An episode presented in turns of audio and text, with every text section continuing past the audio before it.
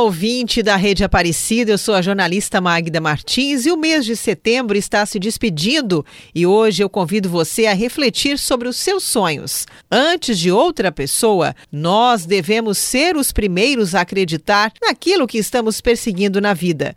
Acreditar é o primeiro passo para alcançar. Muitas vezes, quando encontramos amigos, familiares ou colegas de trabalho e esperamos deles uma palavra de otimismo, acabam fazendo comparações e falando que pode não dar certo, desmotivando você. Enfim, não espere que alguém acredite em algo que já existe em você. As pessoas estão presas a crenças limitantes. Independente de qual for o seu sonho, ele é importante para você. Lute por ele. Se acontecer isso com você, lembre desta frase: o primeiro a acreditar que é possível deve ser você. Depois disso, faça uma lista com as suas metas. Esta é uma das melhores maneiras para você visualizar o que almeja. Coloque em um papel, no computador ou no celular.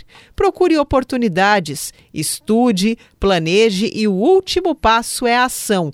Você precisa agir, fazer as coisas acontecerem para o seu sonho se tornar realidade. O que você está fazendo de concreto para que o seu sonho saia do papel? Pense nisso.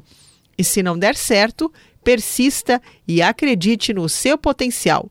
O Pra Você Mulher de hoje termina aqui. Se quiser saber mais, é só me seguir no Instagram, arroba programa de Mulher para Mulher.